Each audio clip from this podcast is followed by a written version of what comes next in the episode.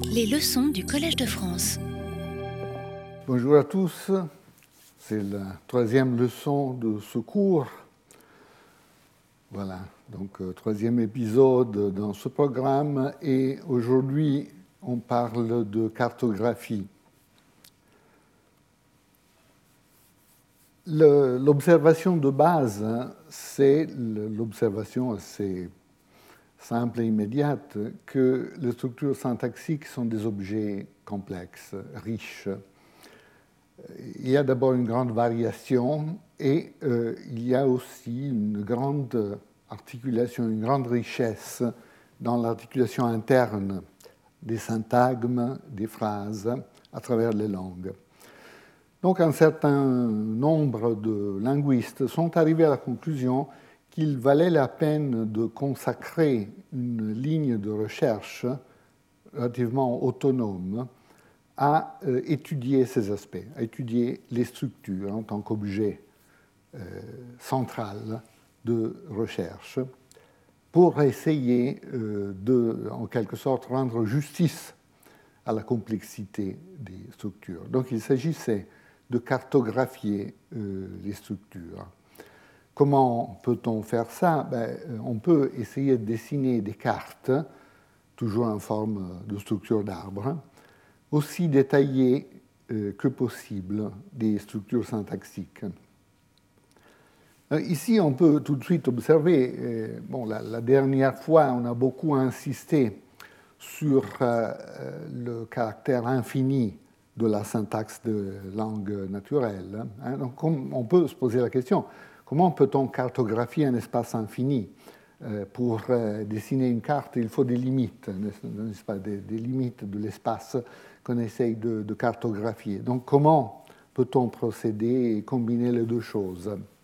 Bon, on peut observer d'un côté que l'assemblage récursif effectivement euh, engendre un nombre illimité de structures. Mais il faut aussi tenir compte que l'assemblage ne s'applique pas dans le vide. Il a besoin de quelque chose, il a besoin de certains inventaires d'objets à partir desquels il puisse créer des assemblages simples et complexes.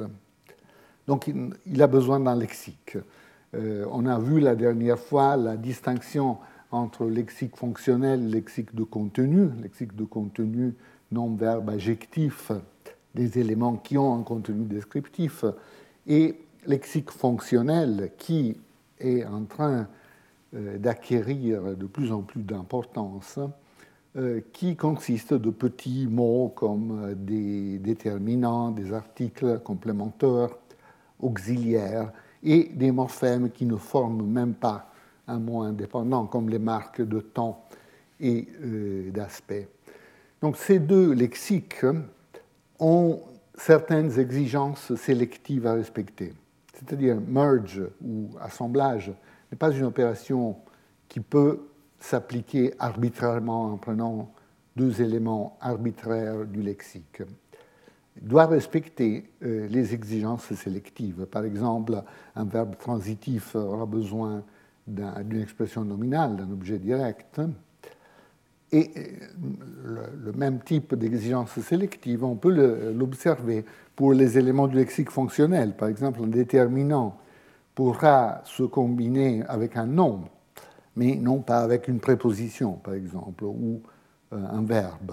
Donc il y a un ensemble assez structuré d'exigences sélectives euh, qui sont exprimées dans, le lexique. Et ces exigences euh, déterminent des assemblages qui sont relativement stables et en, ce qu'ils sont contraints par ces exigences lexicales.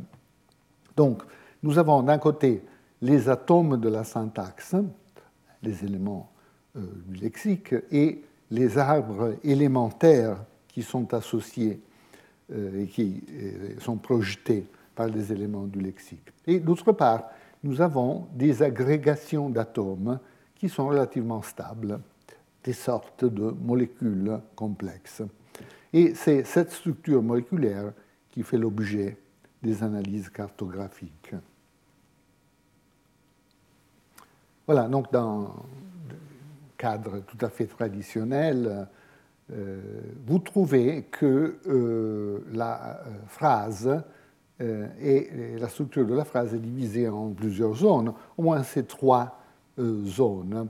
Ici, je représente cette structure en utilisant la méthode qui est appelée Bare Phrase Structure, ou structure syntagmatique nue on pourrait traduire euh, en français. Euh, ou, euh, comme vous le voyez, par rapport à des représentations, par exemple, faites en utilisant la théorie X-bar, on n'indique pas des étiquettes, on n'utilise pas des étiquettes spéciales pour les syntagmes distinctes des étiquettes qu'on utilise pour les têtes. Je voudrais revenir sur ces systèmes de représentation. Maintenant, vous pouvez mentalement traduire une représentation comme ça dans une représentation qui est peut-être plus familière pour vous en termes de la théorie X-bar assez euh, facilement. Donc on aurait par exemple euh, ici euh, un nœud comme VP, ici IP, ici CP, etc. Donc c'est fondamentalement la même chose. Donc il y a plusieurs couches structurales superposées. Il y a d'abord la couche verbale, syntagme verbale si vous voulez, euh, qui est euh, consacré à exprimer la structure argumentale. Euh, donc typiquement, un verbe se réfère à un événement, et l'événement met en jeu typiquement un, certain, un petit nombre de participants qui font partie de la structure argumentale du verbe. Donc il y a des structures argumentales à un participant, deux participants, trois participants, selon la nature du verbe, même zéro participant si on veut analyser de cette manière les verbes atmosphériques. Il n'est pas évident qu'il y ait un participant, en tout cas pas de participant référentiel, évidemment. Donc la couche verbale est immédiatement en dessus euh, la couche flexionnelle. Ici, j'utilise ce euh, terme I qui correspond à inflection en anglais, euh, vous trouverez dans la littérature récente cette couche représentée comme T ou TP, simplement parce que le T, le temps, est l'élément peut-être le plus important de cette couche. Mais il y a plusieurs choses qui se passent dans cette partie de la structure. D'abord, on exprime le temps, donc comment l'événement euh, dont on parle se situe euh, dans l'axe temporel, mais aussi l'aspect, donc aspect progressif, par exemple, aspect habituel, etc. On exprime le mode et on exprime aussi certains processus morphosyntaxiques importants comme euh, le système, les systèmes plutôt de cas accord. Donc c'est à ce niveau-là qu'on exprime les morphèmes d'accord avec euh, les différents membres euh, de la structure argumentale. Nous sommes habitués à penser à l'accord avec le sujet, évidemment, mais il peut y avoir, à travers les langues, des systèmes d'accords beaucoup plus complexes, où, par exemple, le verbe fléchi s'accorde aussi avec euh, l'objet direct, l'objet indirect et d'autres compléments euh, aussi. Donc tout cela se passe au niveau de la couche flexionnelle. Et enfin, il y a la couche CP, la couche du complémentaire, où on exprime aussi plusieurs choses. D'abord, euh, la euh, force illocutive pour les structures principales, le type de la clause pour la structure subordonnée. Donc, s'il s'agit d'une déclarative ou d'une question, euh, d'une exclamative, etc.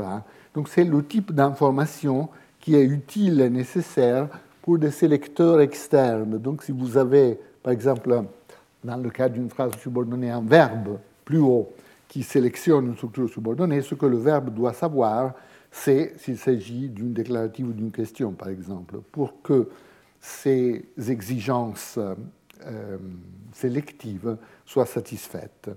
Et il faut que cette information soit exprimée en haut dans la structure, de telle façon que, euh, qu'elle soit accessible à un sélecteur externe, étant donné que la sélection est strictement locale. Hein. on ne peut pas sélectionner quelque chose qui se trouve à distance. C'est quelque chose qui est toujours décidé un niveau strictement euh, local. On reviendra sur euh, toutes ces questions, mais euh, donc il y, a, le type de la clause, mais aussi dans cette région,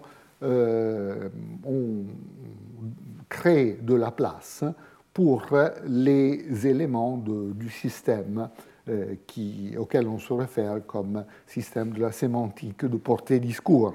Donc, s'il y a un opérateur, un opérateur interrogatif par exemple, il sera logé dans cette zone euh, opérateur interrogatif, opérateur relatif, opérateur exclamatif. Et aussi, c'est la zone de l'arbre où on exprime certaines articulations qui sont pertinentes pour euh, l'intégration de la phrase, dans, la bonne intégration de la phrase dans une structure discursive. Donc des articulations comme euh, topic commentaire, par exemple, comme focus présupposition, dont il sera euh, question euh, aujourd'hui. Donc il y a une spécialisation dans les propriétés que chaque couche exprime. Ça, c'est le type d'arbre que vous trouvez, par exemple, dans la littérature vers la moitié euh, des années 80, et vous continuez à trouver quelque chose de, tout à fait semblable à cela, même dans une littérature beaucoup plus récente dans la littérature minimaliste, vous trouvez pour l'essentiel des arbres qui ont ces caractéristiques. C'est tout à fait légitime, euh, mais il faut se rendre compte, donc si, on veut se focaliser sur des propriétés euh, qui n'impliquent pas les détails fins de la structure, on peut très bien utiliser de représentations abrégées de cette sorte. Mais il faut se souvenir qu'il s'agit de représentations abrégées, en ce que si on regarde les choses de manière précise, on voit qu'on a tout l'intérêt à scinder ces composantes, ces trois zones, en beaucoup de composantes beaucoup plus fines, beaucoup plus élémentaires. Et ça, c'est le travail de scission euh, des euh, têtes de la structure de la phrase euh, dont on parle, qui est à la base du travail cartographique.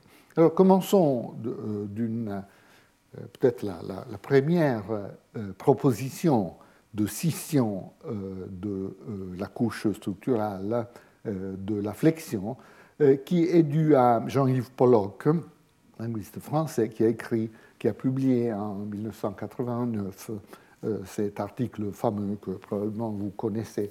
Alors, ce que Pollock a montré, parmi beaucoup d'autres choses, est que euh, si on regarde attentivement la position que le verbe peut avoir dans la structure de la phrase française, euh, un système représentationnel comme celui-ci est insuffisant, parce qu'ici, il n'y a que deux positions qui peuvent être occupées par le verbe, ou bien la position d'origine du verbe, ou bien la position sous le nœud flexionnel, si le verbe se déplace à la flexion. Mais en effet, on a besoin de plus de positions. En effet, beaucoup plus de positions. Un, type d'argument très simple est donné euh, par euh, la distribution du verbe par rapport aux positions adverbiales.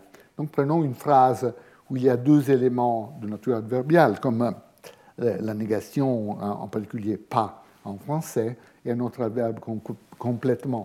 Donc vous avez toute une série de possibilités. D'abord, prenons une structure à l'infinitif, vous avez la séquence en 1 ne pas complètement comprendre ses idées, c'est normal, supposons, ou le verbe se trouve euh, adjacent à son complément, donc il se trouve à l'intérieur du syntagme verbal. Mais le verbe peut se déplacer et occuper une position entre les deux adverbes. Donc on peut obtenir quelque chose comme ne pas comprendre complètement ses idées, qui est aussi possible. Puis si on passe à une structure euh, fini, un verbe fléchi, le verbe monte encore, vous avez trois. Il ne comprend pas complètement euh, ces idées. donc on a, euh, même en étudiant une distribution simple comme celle-ci, on a besoin de trois positions, pas les deux seules positions qui étaient rendues possibles par le système que nous avons vu. Alors l'idée de Pollock a été de scinder à l'intérieur de la flexion ces deux composantes morphologiques naturelles, c'est-à-dire le temps et l'accord. Il y a au moins ces deux propriétés qui sont exprimées morphologiquement par la flexion verbale. Il y en a d'autres, comme je disais, mais prenons ces deux, c'est les deux qui ont été prises euh, par euh, Pollock. Donc ceci euh, nous permet de faire deux choses. Rendre la structure plus riche et donc, d'un côté, pouvoir caser les différents adverbes dans la structure. Hein. Autrement, si on partait d'une structure simplifiée comme celle-ci, la seule possibilité d'intégrer les adverbes serait de rajouter les adverbes, ajouter les adverbes à la structure, sans trouver, sans identifier des positions dédiées spécifiques. Donc, l'un des, résultats de l'analyse pollokienne, des analyses qui ont été faites après, c'est d'intégrer les positions adverbiales à plein titre euh, dans la structure de la phrase. Et ensuite, les positions adverbiales sont utilisées pour identifier la position du verbe. Donc, les positions adverbiales jouent un rôle crucial. Et ceci se fait en même temps en proposant une analyse de la morphologie, en tout cas de la morphologie flexionnelle, qui est distribuée dans la syntaxe. C'est-à-dire, c'est la syntaxe vraiment qui euh, s'occupe de la morphologie flexionnelle. Donc, si vous essayez de former un verbe complexe, comme par exemple parleront, où il y a euh, la racine verbale et puis il y a une marque qui est en quelque sorte euh, associable au temps futur, et puis il y a une marque d'accord avec le sujet, peut-être qu'on voit ça mieux euh, dans une représentation d'arbre. Une manière raisonnable de procéder, c'est d'admettre que ce qui se passe, c'est que le verbe est engendré dans le syntaxe verbal dans la forme de sa euh, racine nue, pour ainsi dire, et ensuite le verbe se déplace dans l'espace structural et il s'associe aux différents affixes. Donc ici, vous pouvez former le verbe complexe parleront par ces mouvements successifs. D'abord, le verbe se déplace à la flexion temporelle, ensuite il se déplace à la flexion d'accord. Ici, j'utilise un ordre des flexions, donc un ordre des couches de l'arbre, qui n'est pas celle de Pollock, effectivement, mais c'est la version révisée euh, de euh, l'approche originale de Pollock, révisée par Adriana Belletti, qui a proposé justement que l'accord du sujet se trouve dans une position plus haute par rapport à la spécification de temps. Voilà, il y a un principe méthodologique ici qui n'était pas encore complètement clair à l'époque de l'article de colloque, mais qui est devenu vraiment un élément euh, fondamental euh, des études cartographiques. Et c'est un principe qui dit qu'un trait définit une tête, fondamentalement. Donc, euh, le lexique des langues naturelles n'a pas le droit de former dans le lexique, de manière primitive, donc des conglomérats de traits, en tout cas de traits importants, comme le trait qui définissent euh, les positions. donc, par exemple, on n'a pas le droit selon ce principe, d'avoir une étiquette arbitraire comme flexion qui inclut des traits très différents comme temps, accord, mode, etc. Il faut scinder ces éléments et chacun de ces traits définit sa propre euh, tête. Il y a donc un concept de simplicité locale qui euh, est établi par ce type de principe. Les configurations locales sont extrêmement simples. Une tête est définie par un seul trait et euh, ce trait entre en relation simplement avec son complément et avec son spécificateur, et c'est tout. Disons, le, prix qu'il faut payer pour obtenir des configurations locales si simples, c'est de rendre la structure globale plus complexe. Donc il y a une sorte de compromis à trouver entre la simplicité ou complexité des configurations locales et des configurations globales. Si on a des configurations locales qui sont entièrement établies à partir de ce principe méthodologique, nécessairement les configurations, locales, les configurations globales seront plus complexes parce qu'il faudra un plus grand nombre de têtes en correspondance de l'ensemble de traits qui euh, devront être euh, spécifiés dans la structure qu'on est en train de considérer. Hein, donc, euh, en quelque sorte, ce type d'approche, l'approche qui est fondée sur la scission, qui est fondée sur ce principe, euh, affirme que les configurations locales sont extrêmement simples, et ceci, on peut l'obtenir au prix d'admettre des configurations globales plus complexes, qui sont les structures étudiées par les études cartographiques.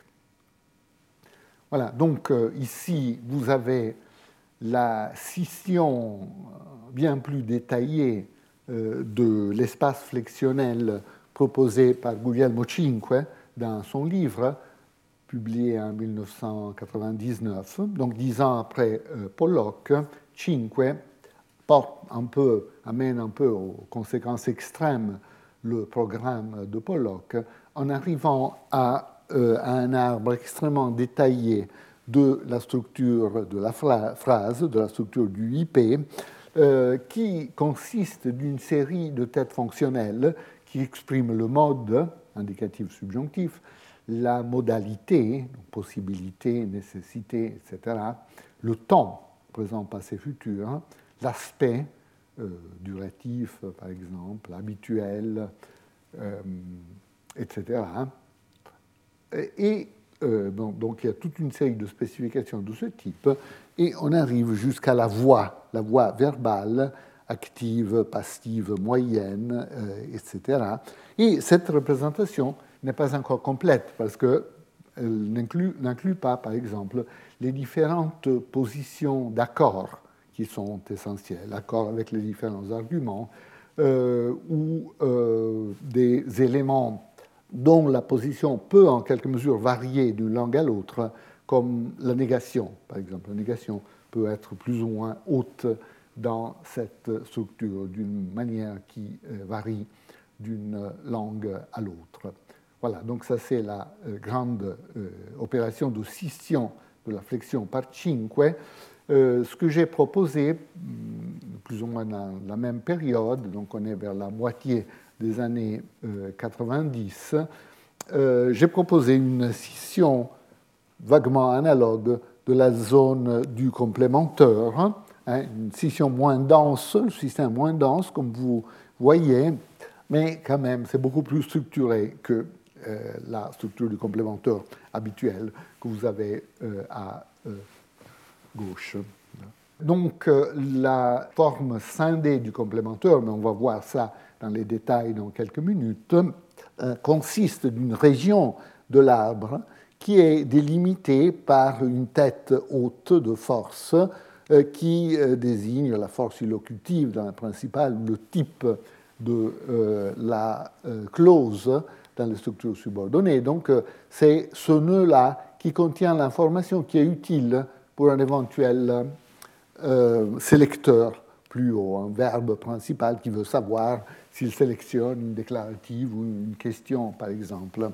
Et l'autre tête qui délimite est la tête de finitude, qui s'accorde en finitude avec la structure du IP. Ici, il y aura toute la structure du IP cinqueen, hein, donc proposée par Cinque, avec tous les détails qu'on vient de voir dans la diapo euh, précédente. Euh, donc, euh, fini pour les structures finies et moins fini pour des structures comme les phrases infinitives, les phrases participiales, les phrases gérondives, et ainsi de suite.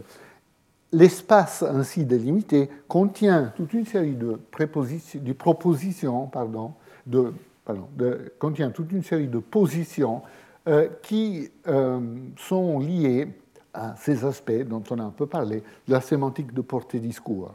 Donc, c'est des positions où on euh, place des opérateurs de différents types, opérateurs de question par exemple, opérateur relatif, opérateur exclamatif, ainsi de suite.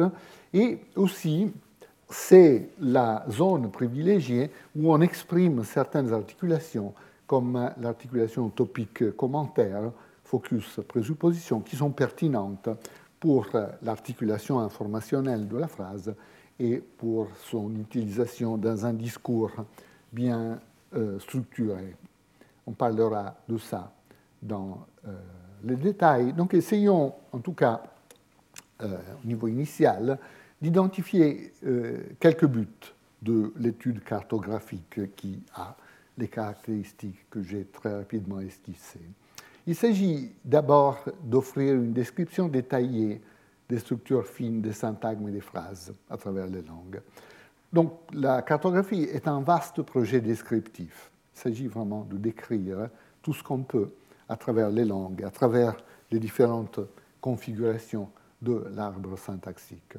Le deuxième but essaye de raccorder cet aspect descriptif aux aspects explicatifs, donc euh, à la constitution euh, de euh, la théorie, aux aspects théoriques. Et on parlera de ça dans le détail la semaine prochaine. Donc fondamentalement, je crois que les études cartographiques, avec leur riche contenu descriptif, avec leur capacité heuristique, n'est-ce pas? Donc on verra que ce système a la capacité de générer, d'engendrer beaucoup de recherches et d'engendrer beaucoup de découvertes. On découvre des généralisations empiriques. Ces généralisations empiriques méritent d'être soumises à une analyse théorique détaillée et euh, une analyse explicative si possible, c'est-à-dire on essaye euh, typiquement de ramener les généralisations qu'on observe euh, à l'interaction de quelques principes simples des computations linguistiques. Donc il y a ce jeu constant entre description et explication.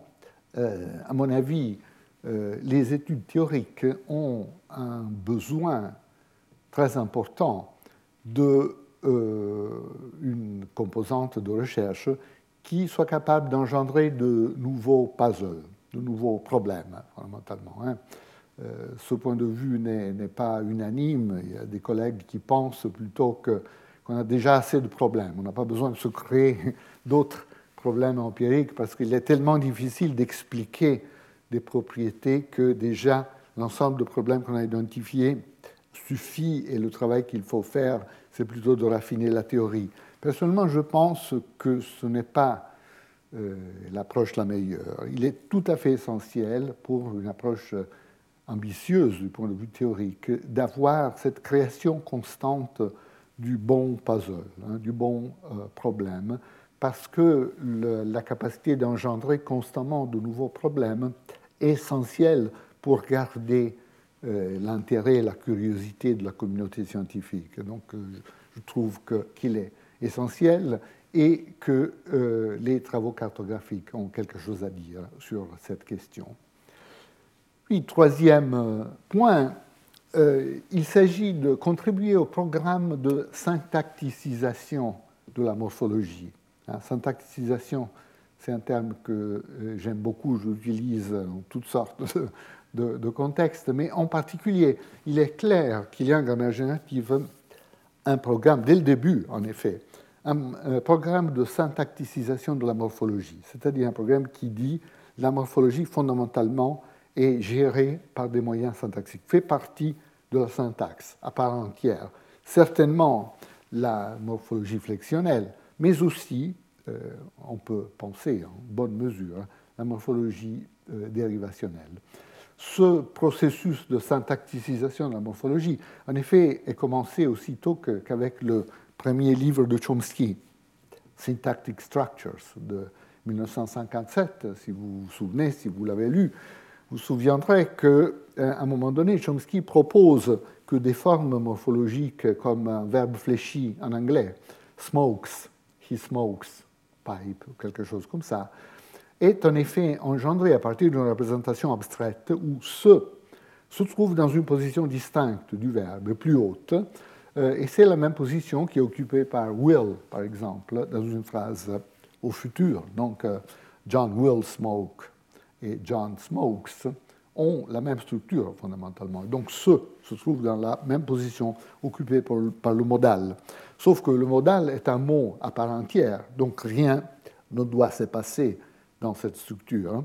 Tandis que euh, ce est un affixe, donc il doit s'attacher quelque part. Donc il y a quelque chose qui doit se passer syntaxiquement pour créer le verbe complexe smokes.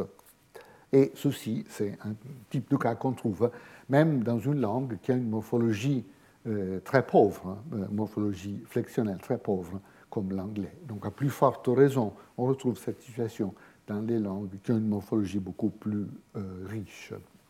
Donc projet de syntactisation de la morphologie, commencé par Chomsky, euh, des étapes importantes ont été, par exemple, le travail euh, de Mark Baker, hein, son travail sur l'incorporation est une contribution fondamentale à cette syntactisation de la morphologie.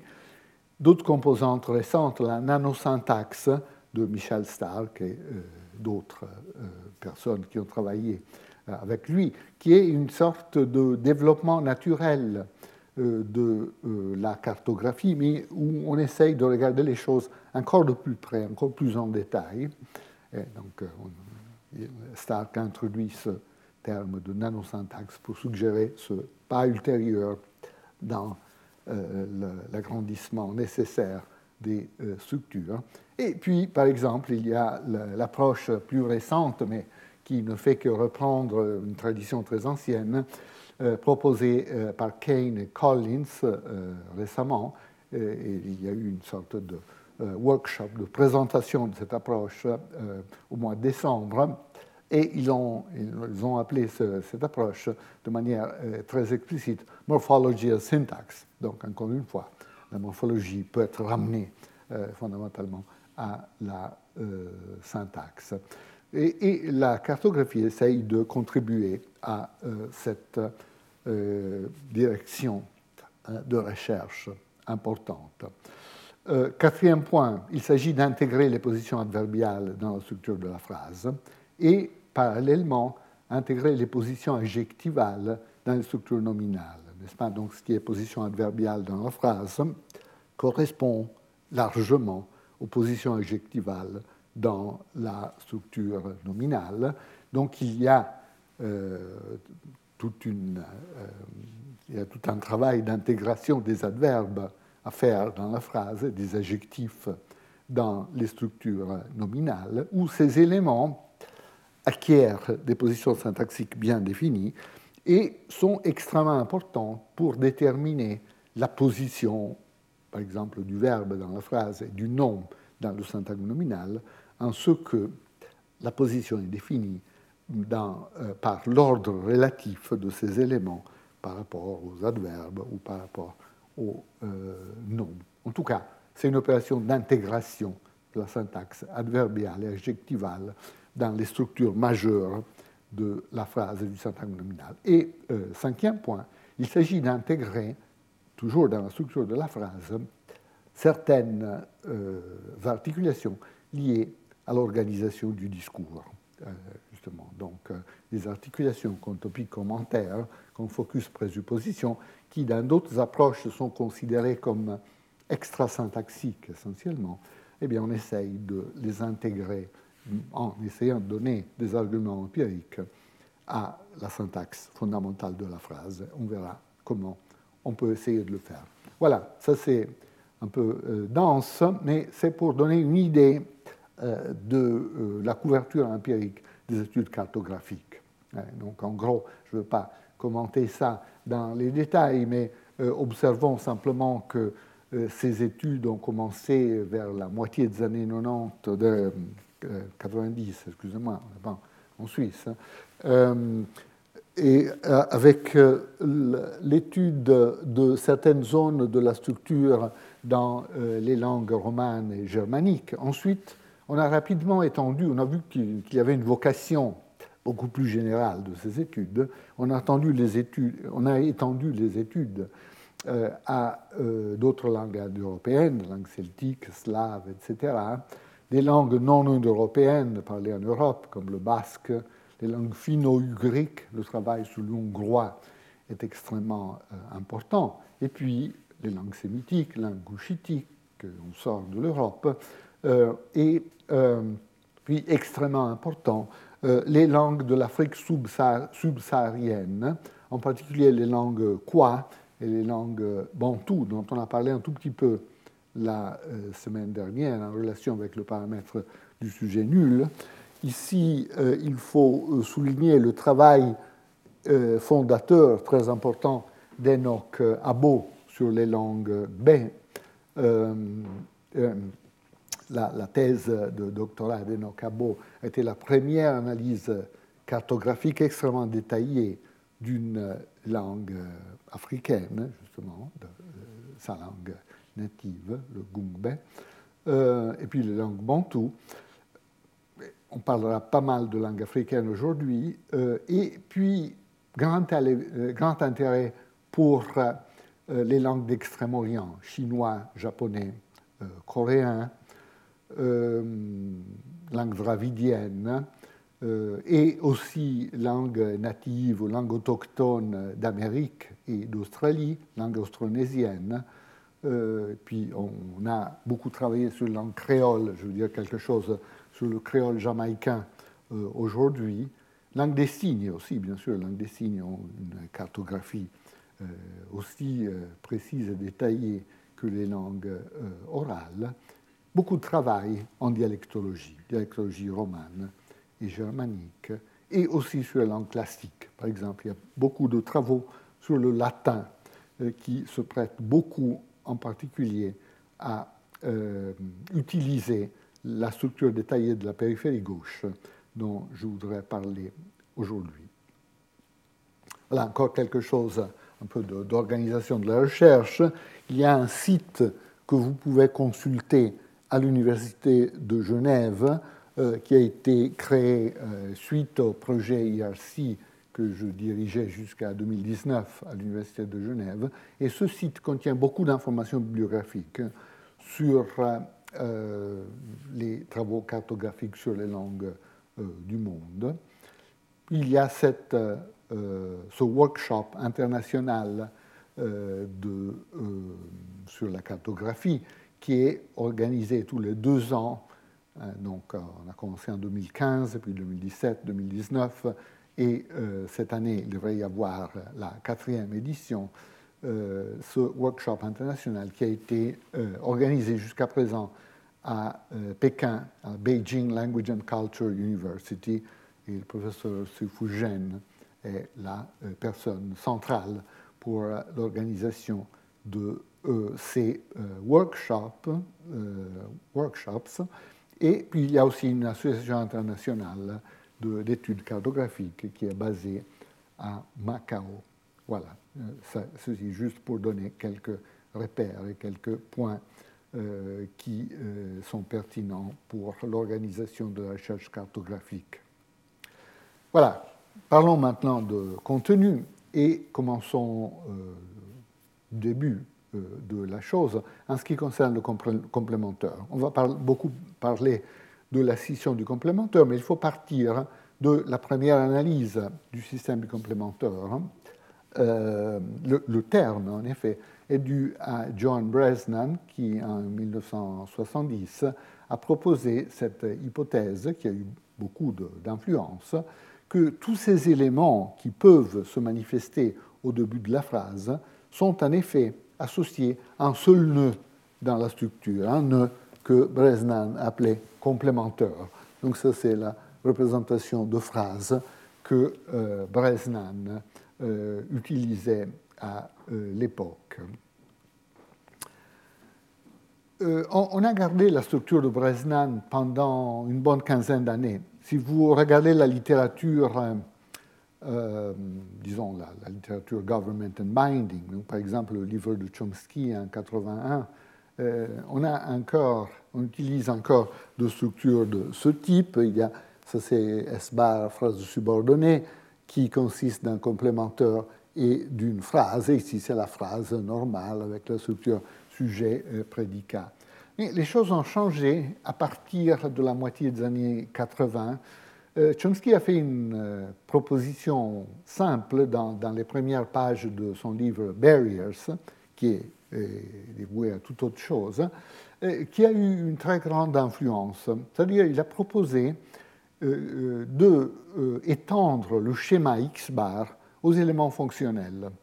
Hein, le, schéma X bar, hein, vous avez un 1 ici, avait été proposé pour les structures lexicales. Donc ça c'est la structure par exemple du syntagme verbal, du syntagme nominal. Vous avez le syntagme adjectival, vous avez une tête x0 qui s'associe avec un complément Et puis l'ensemble tête-complément s'associe à un spécificateur formant ainsi la structure euh, d'un syntagme, un XP.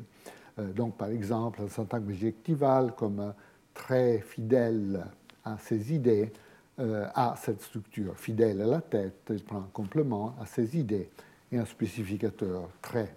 ça c'est un exemple. Alors la proposition de Chomsky dans Barriers a été de dire ben, peut-être aussi les éléments fonctionnels par exemple le complémentaire, a une structure comparable qui correspond au schéma X-bar. Donc nous avons une tête qui correspond à l'élément que, par exemple, euh, en français.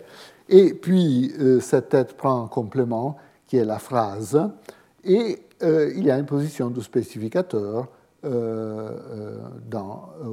tout au début de la configuration en question. Donc c'était fondamentalement une intuition théorique Hein, pourquoi ne pas généraliser le schéma X-bar aussi aux éléments fonctionnels, étant donné en particulier le fait que les éléments fonctionnels étaient en train d'acquérir de plus en plus d'importance dans le développement de la théorie dans ces années. Un argument très simple euh, qui suggère que ça va dans la bonne direction est qu'on euh, a besoin de plus de positions euh, dans le système du complémentaire pour traiter le phénomène comme euh, V2, euh, le verbe en deuxième position, euh, généralisé, comme dans toutes les langues romanes, sauf l'anglais qui a perdu le V2 généralisé, ou résiduel. L'anglais a des formes résiduelles, comme le français d'ailleurs, des formes résiduelles de V2 ou de verbe en deuxième position, qui consistent fondamentalement à déplacer le verbe fléchi plus en haut par rapport euh, au sujet, et donc en deuxième position, immédiatement après le spécificateur. Euh, vous voyez une application de euh, verbe 2, V2 résiduel dans les interrogatives anglaises, par exemple. what could he say est dérivé de quelque chose comme 2. He could say what. Et ensuite, vous avez le mouvement du verbe fléchi, ici l'auxiliaire euh, à euh, C, à la position de tête, et puis le mouvement du syntagme WH, du syntagme interrogatif, en position de spécificateur, ce qui donne l'inversion typique dans les structures V2. Donc, comme je disais, l'anglais, contrairement aux autres langues germaniques, a perdu le V2 généralisé, euh, donc il ne l'applique que dans des contextes résiduels, comme le, les questions. Si vous prenez les autres langues germaniques, l'allemand par exemple, le néerlandais, les langues scandinaves, eh bien cette structure est la structure que vous trouvez dans toutes les phrases principales, questions déclaratives, etc., etc., qui sont caractérisées par cet ordre spécial constituant, constituant quelconque, verbe fléchi et puis le reste de la phrase. L'anglais a perdu, euh, il y a plusieurs siècles, euh, ce euh, phénomène euh, mais il l'a gardé de manière résiduelle. Les langues romanes aussi, dans leur version médiévale, étaient des langues V2. Hein. donc vous retrouvez en français médiéval, en italien médiéval, en espagnol médiéval ce type de phénomène. Les langues romanes ont toutes perdu ce phénomène, sauf le romanche, euh, donc une langue romane euh, parlée en Suisse, une langue très conservatrice, évidemment, du point de vue des, structures, qui a gardé cette propriété euh, de, euh, V2. En tout cas, le point pertinent du V2 ici est qu'on a besoin d'au moins deux positions. Donc, une structure comme euh, celle de Bresnan n'était pas suffisamment riche parce qu'il n'y avait qu'une seule position. Donc, argument très simple. Un autre argument très simple qui a été proposé plus récemment, mais euh, qui euh, est tout à fait euh, important pour favoriser une approche comme celle de Chomsky, est que si vous regardez un grand nombre de langues, vous voyez qu'il y a beaucoup de langues où il y a une dissociation positionnelle entre la position du complémentaire, donc l'élément qui correspond à que, et la position qui est ciblée par le mouvement de l'élément interrogatif. La position ciblée est toujours à gauche, toujours au début, tandis que le complémentaire peut parfois se trouver à droite, à l'extrême droite du, de la structure de la phrase. Ça, c'est un argument qui a été suggéré par Dreyer, un expert de typologie linguistique. Donc une langue qu'il cite, qui montre cette propriété, euh, est euh, une langue khoisan, hein, parlée en Namibie. Euh, regardons simplement, sans entrer dans les détails de l'organisation de cette langue, observons simplement que l'élément qui correspond à que dans une phrase subordonnée, comme nous lui avons dit que, nous étions en train de partir, cet élément que se trouve à la fin de la structure. Hein. Hein, donc il y a la phrase subordonnée suivie par que. Tandis que euh, l'élément WH, l'élément interrogatif, doit se trouver en, début de structure. Donc il y a une dissociation euh, qui ne peut pas être exprimée par un nœud unique comme comp, n'est-ce pas, qui se trouverait ou bien au début ou bien à la fin. Tandis qu'une analyse comme celle de Chomsky permet de dire ben, la tête se trouve à la fin. Euh, par exemple, dans les langues à tête finale, c'est typiquement ce que l'on s'attend. Mais euh, la cible du mouvement peut bien se trouver à gauche. En effet, doit se trouver à gauche, parce que le mouvement, typiquement, dans les structures arborescentes qu'on considère, euh, a lieu euh, vers la gauche. Une autre langue très différente est, cette langue parlée au Brésil, le canela, où vous trouvez la même propriété complémentaire à euh, l'extrême droite, mais cible du mouvement euh, dans les questions WH à euh, gauche. Donc Dreyer dit ceci montre qu'il faut au moins un système comme celui de Chomsky, qui permet la dissociation entre position de tête et position de spécificateur. Puis les choses se compliquent rapidement parce que si on regarde de près les propriétés des éléments qui sont typiquement analysés comme des complémentaires, on voit qu'ils occupent des positions différentes dans l'arbre. Euh, ici, c'est illustré par l'italien. Vous avez un complémentaire euh, déclaratif comme un, credo che partirò, donc che comme le français que.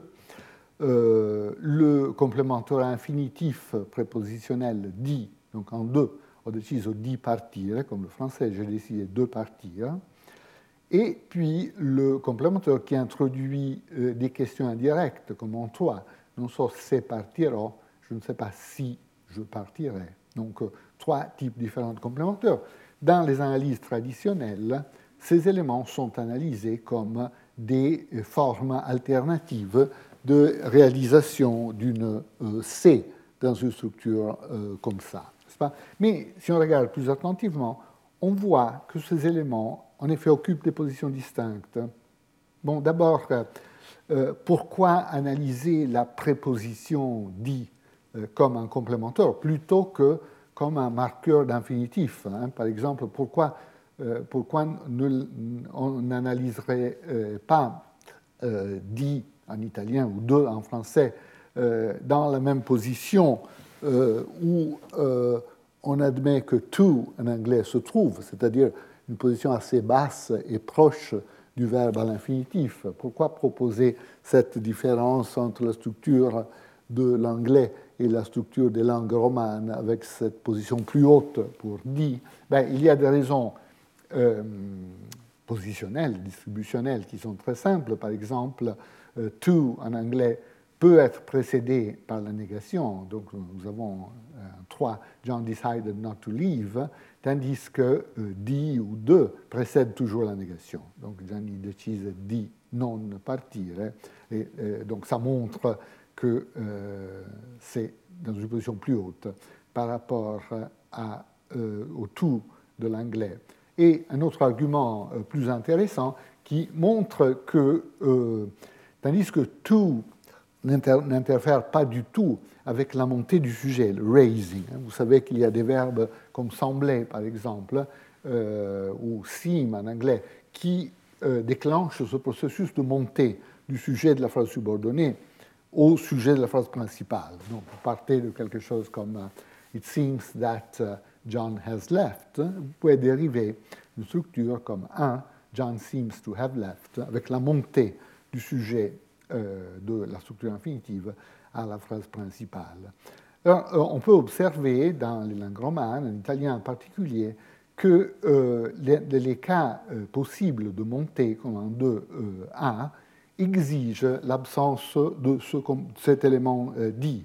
Donc, Gianni sembra essere partito è possible, mais 2B, Gianni sembra di essere partito, tout à fait impossible. Et ceci peut s'expliquer parce que on sait que pour, bon, pour des raisons indépendantes sur lesquelles on reviendra peut-être la semaine prochaine, la montée du sujet exige de structures qui ne peuvent pas être complètes, qui ne peuvent pas avoir le système du complémentaire hein, pour euh, les, les, propriétés du euh, freezing ou du gel dont on parlera la semaine prochaine. Donc il faut des structures en partie réduites, sans système complémentaire.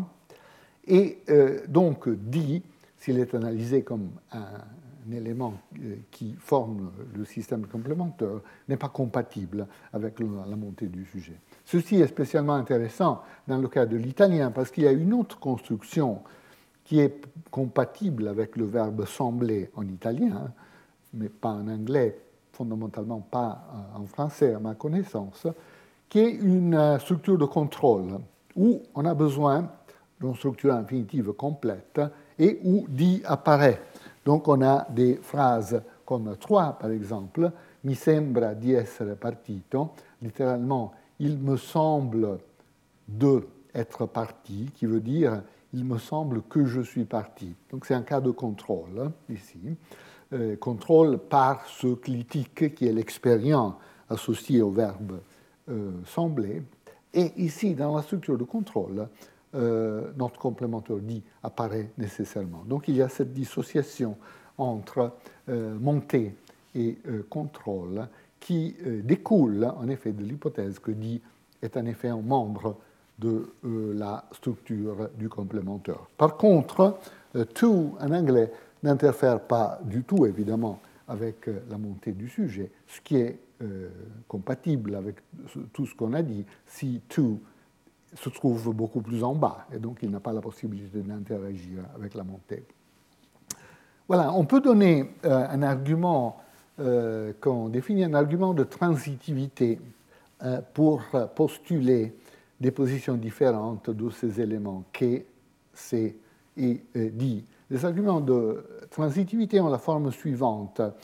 Euh, si un élément A précède un élément B, et un élément B précède, précède veut dire aussi est euh, plus haut dans la structure, hein, donc c'est une question linéaire et aussi hiérarchique ici.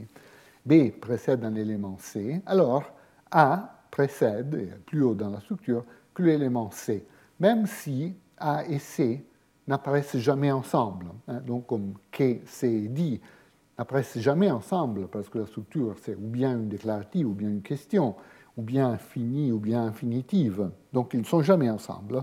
Mais euh, on peut essayer de donner cet argument de transitivité pour leur propriété positionnelle en utilisant comme euh, élément B de l'exemple abstrait le topique. Le topique euh, exprimé dans la construction qu'on appelle la dislocation à gauche avec le clitique, euh, qui est la manière euh, typique des langues romanes d'exprimer les structures topiques commentaires. Donc c'est quelque chose comme un, il libro Gianni lo leggerà domani, en français le livre, Jean ou Gianni le lira demain, où vous avez cet élément, le topique, qui lit ou qui est en relation avec un pronom clitique qui se trouve à l'intérieur de la phrase, qui est obligatoire dans le cas où le topic est euh, l'objet direct. Alors, on reviendra euh, dans la prochaine leçon euh, sur les propriétés syntaxiques et interprétatives des topiques, mais pour le moment, considérons simplement, utilisons simplement la position topique pour différencier les positions, pour appliquer notre argument de transitivité voilà ce qu'on observe. Donc, K, D et C doivent occuper des positions distinctes parce qu'ils se situent dans des positions distinctes par rapport au topic. Euh, K précède nécessairement le topic. Donc, vous avez des structures comme 1, credo che il tuo libro lo leggerò domani. donc que, comme que en français, dans ce cas, précède nécessairement le topique. Vous ne pouvez pas avoir l'autre ordre. Par contre, dit, comme en deux, suit nécessairement le topique. Donc vous avez l'ordre ho deciso il tuo libro di leggerlo domani et c'est le seul ordre possible. Vous ne pouvez pas avoir le topic, il tuo libro, après euh, dit. Et troisième chose, c'est l'équivalent de si, peut être entouré de topics, peut être précédé par un topic, il tuo libro, peut être suivi par un autre topic, à Gianni, et peut être précédé et suivi par des topics. Donc on peut avoir des, phrases comme trois, non so il tuo libro se a Gianni glielo leggerò domani, où cet élément est entouré par des topics. Ce qui nous amène à une petite euh, carte euh, minimale de la structure où K euh, occupe la position la plus haute, donc il précède la séquence des topics, Dit occupe la position la plus basse, donc les topics sont le, précèdent nécessairement cet élément, et C occupe une position intermédiaire où il peut être précédé et suivi par des euh, topics. Donc en, utilisant les noms que j'avais euh, utilisés avant, en illustrant rapidement cette structure, nous avons K comme euh, position de force, D comme position de finitude, et C dans une position intermédiaire appelée int, parce que c'est une position consacrée à certains types de marqueurs interrogatifs, pas tous, hein, mais certains, comme si dans les questions oui-non subordonnées, et on verra aussi pourquoi. Euh, vous vous souvenez qu'on a parlé un tout petit peu de pourquoi la dernière fois, qu'il occupe une position spéciale par rapport à d'autres éléments WH, et on peut montrer pourquoi aussi occupe la position de spécificateur de ce nœud euh, int. Voilà, donc euh, comme il est toujours le cas, on arrive de cette manière à l'ordre euh, qui s'est dit par des arguments indirects, des arguments comme on a essayé de montrer, de, transitivité. Mais là, il est utile de regarder dans notre langue pour voir si l'ordre postulé abstraitement est en effet manifesté dans la même structure. C'est le cas, en partie, par exemple, dans euh, la euh, séquence, pour la séquence que, que si, qu'on observe en espagnol dans un certain type de questions indirectes, les questions rapportées. Supposez que quelqu'un pose euh, une question. Est-ce que tes amis, est-ce que ses amis l'ont déjà visité, ont déjà rendu visite à Grenade, quelque chose comme ça? Moi, je peux reporter cette question, euh, rapporter cette question en posant la question indirecte en 1, me preguntaron, etc., etc. Dans ce contexte spécifique, on peut avoir la séquence que si, donc une question indirecte qui est euh, rapportée. Et on a cet ordre, et ce n'est pas un seul complémentaire complexe, hein, parce que que et si peuvent être séparés par l'occurrence d'un topic comme dans cette euh, structure, hein, euh, par exemple. Hein. Donc, l'espagnol montre dans cette construction très particulière hein, l'ordre qui est postulé entre que et si, qui est postulé abstraitement en italien. On observe quelque chose d'analogue en hongrois,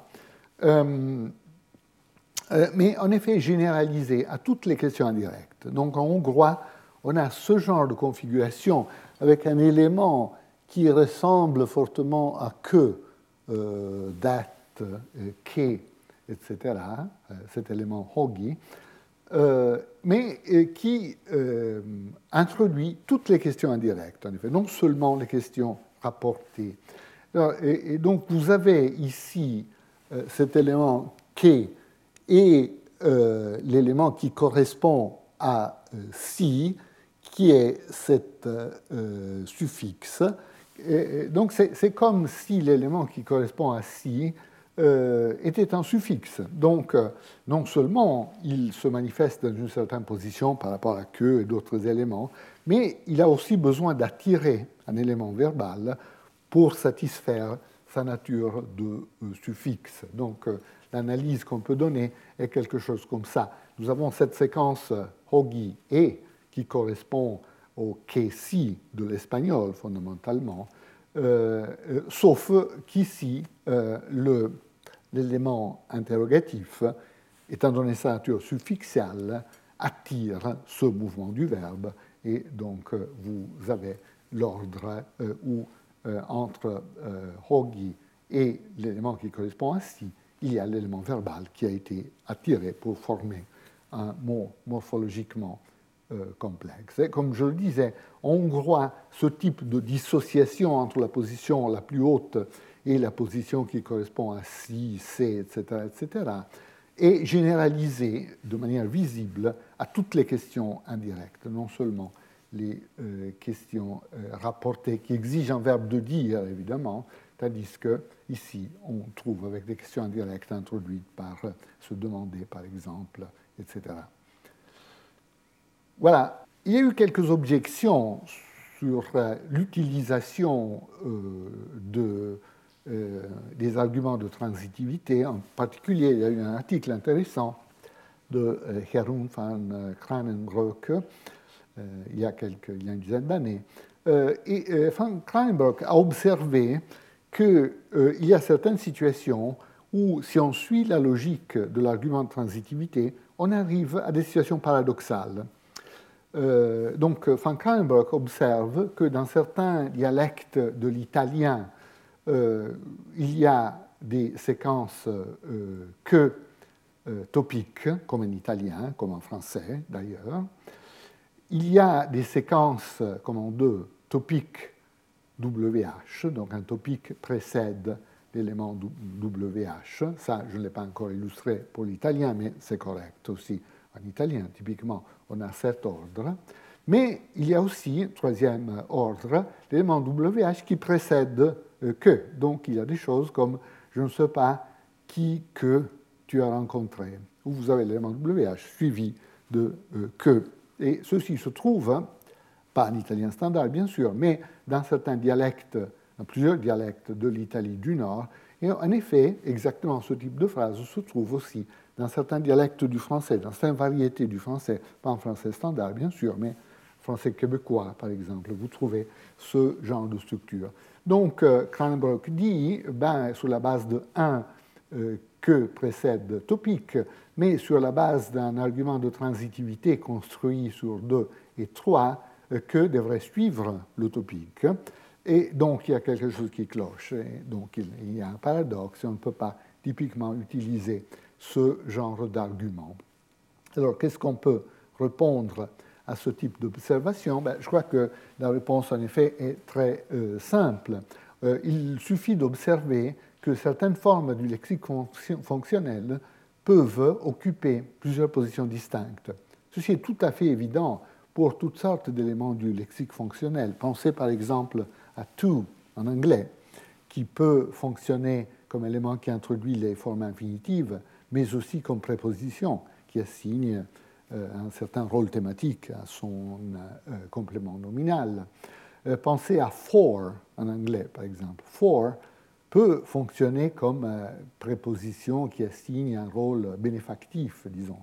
I worked for John, par exemple, mais aussi comme complémentaire dans des structures accusatives infinitifs de l'anglais, comme for John to do that would be a mistake, ou for euh, est un complémentaire, n'a pas cette capacité d'assignation d'un rôle euh, thématique particulier. Tout simplement, John a le rôle thématique, quel qu'il soit, qu'il reçoit à l'intérieur de la phrase. Ou bien penser à le, par exemple, en français, qui peut fonctionner comme article terminant ou comme critique. Le livre, je le lis. Hein, ce genre de choses. Donc, euh, pour traiter les observations de Frank Reinberg, on peut observer que que, en effet, est un item polyvalent, est un item qui peut lexicaliser plusieurs positions. Il peut lexicaliser la position de force, donc on le trouve quand il introduit euh, des déclaratives subordonnées, par exemple, d'autres types de configurations. Mais il peut aussi lexicaliser la position euh, Q, la position qui est en concurrence avec l'élément WH dans certaines variétés. Par exemple, dans le dialecte vénitien, qui est le cas qui a été discuté par Frank Kranenbrock, et donc il, n'y a pas de paradoxe. Tout simplement, le quai qui lexicalise force précède le topique et le quai qui lexicalise Q suit l'utopique, ce qui est généralement le cas pour ce type de euh, position. En effet, euh, ce qui montre de manière très claire le caractère polyvalent euh, de l'élément qui correspond à que est que très souvent, très typiquement, on peut voir que dans la même structure, dans la même périphérie gauche, il peut y avoir plusieurs occurrences de cet élément. Ceci est vrai même en anglais standard, où on peut avoir des choses comme un. I think that if they arrive on time, that they will be greeted. Donc, dans cette structure où il y a une phrase adverbiale qui est antéposée euh, au début de la phrase subordonnée, on peut répéter le complémentaire, avoir deux occurrences de date. Parfois, ce phénomène qui a été décrit par Jim McCloskey, par exemple, Andrew Radford a travaillé là-dessus, etc., est traité comme un phénomène de performance. Donc on dit, bah, euh, locuteur commence une subordonnée, puis il met quelque chose de très long, euh, et, donc il a oublié qu'il avait déjà prononcé que, et donc il le répète. Mais je ne crois pas du tout qu'il s'agit d'un phénomène performance. Je crois que c'est vraiment un phénomène grammaticalisé.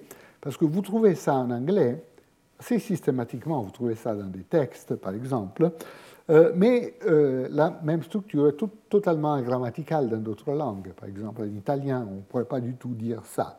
Donc si c'était un phénomène purement de performance, on s'attendrait à trouver le même comportement à travers euh, le langue.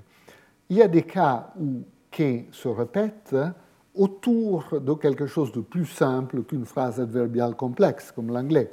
Par exemple, dans plusieurs dialectes de l'italien, vous avez que le topique est euh, précédé, suivi par que. Par exemple, en trois, le dialecte de euh, Turin, il croit que ce livre, qu'il euh, il déjà lu. Donc, vous avez que qui se répète au début de la phrase subordonnée et, en, et immédiatement après le topique.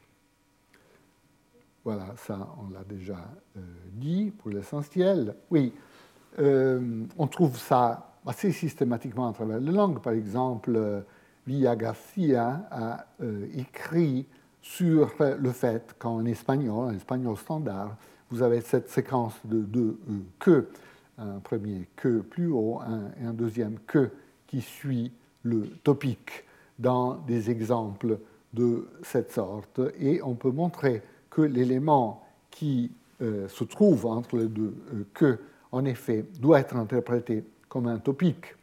Ce qui est clair aussi en portugais, ici je cite ce papier de Mascarenhas, peut-être ce sera une surprise pour certains de vous, parce que vous, êtes, vous connaissez peut-être Mascarenhas comme un spécialiste de euh, pragmatique formelle, sémantique formelle, théorie du raisonnement.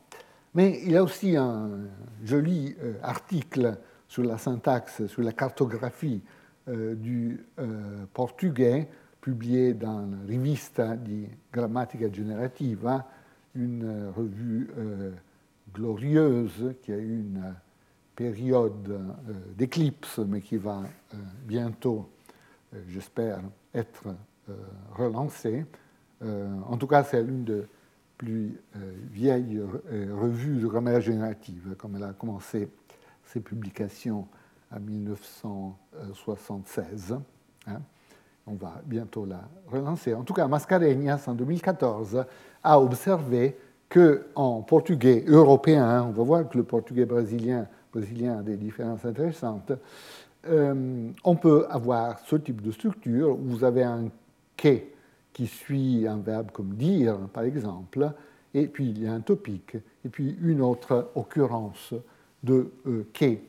Euh, montre de manière intéressante que cette position euh, qui est intercalée entre les deux euh, doit être un topique. Parce qu'on ne peut pas avoir ce type de construction avec un élément qui n'accepte pas ou qui n'accepte pas facilement la topicalisation.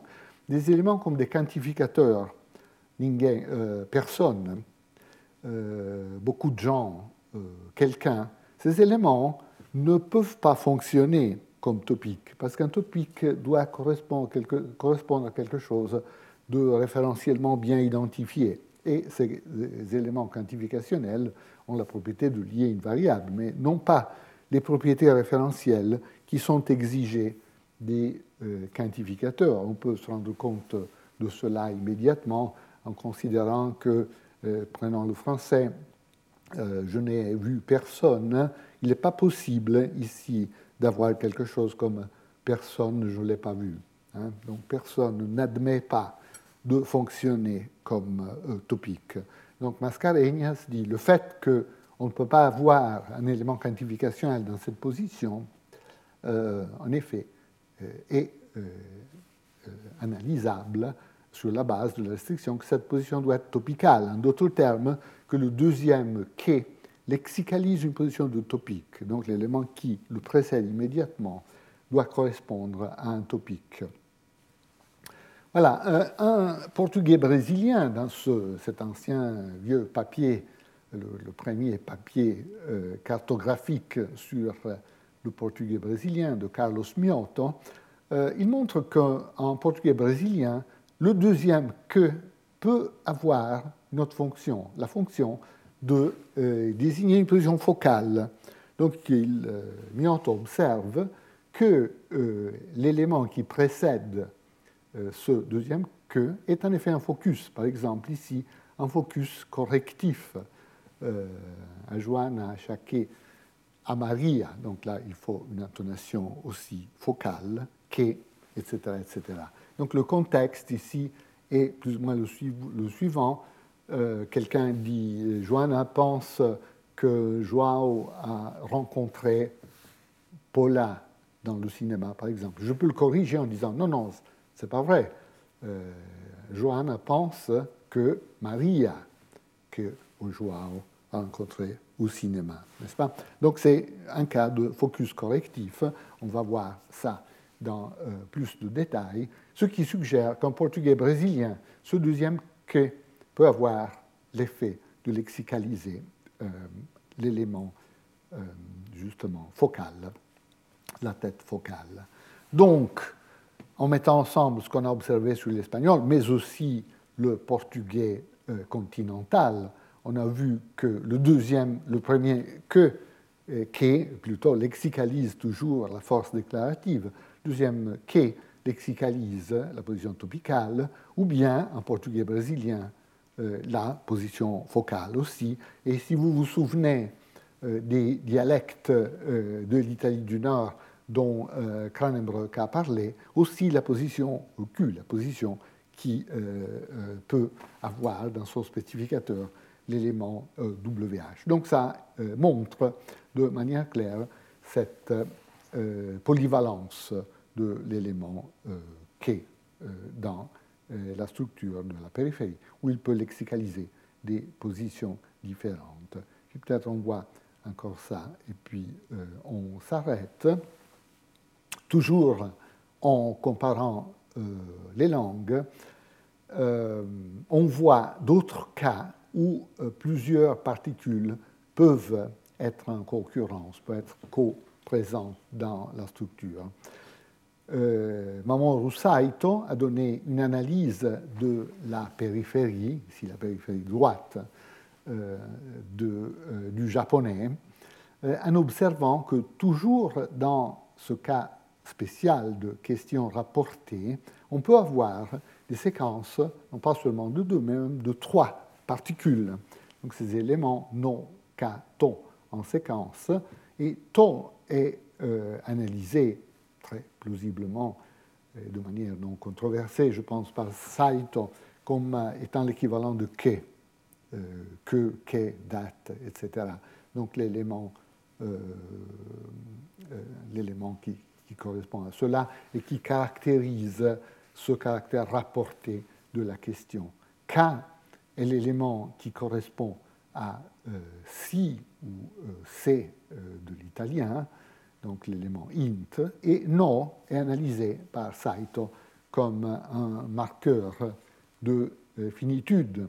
Donc ce qui est intéressant à considérer est que dans le cas du japonais, nous avons en coprésence, donc dans la même structure, hein, le type de séquence qui a été identifié par euh, des arguments plus indirects pour les langues romanes et pour l'italien en particulier. Donc non cato est euh, la même séquence, mais en effet, l'image miroir de que c'est euh, dit, peut-être on voit ça mieux dans la structure arborescente, vous voyez que dans ces représentations, au niveau hiérarchique, les rapports sont toujours les mêmes, donc dit et non c'est l'élément plus profondément chassé, le marqueur de finitude.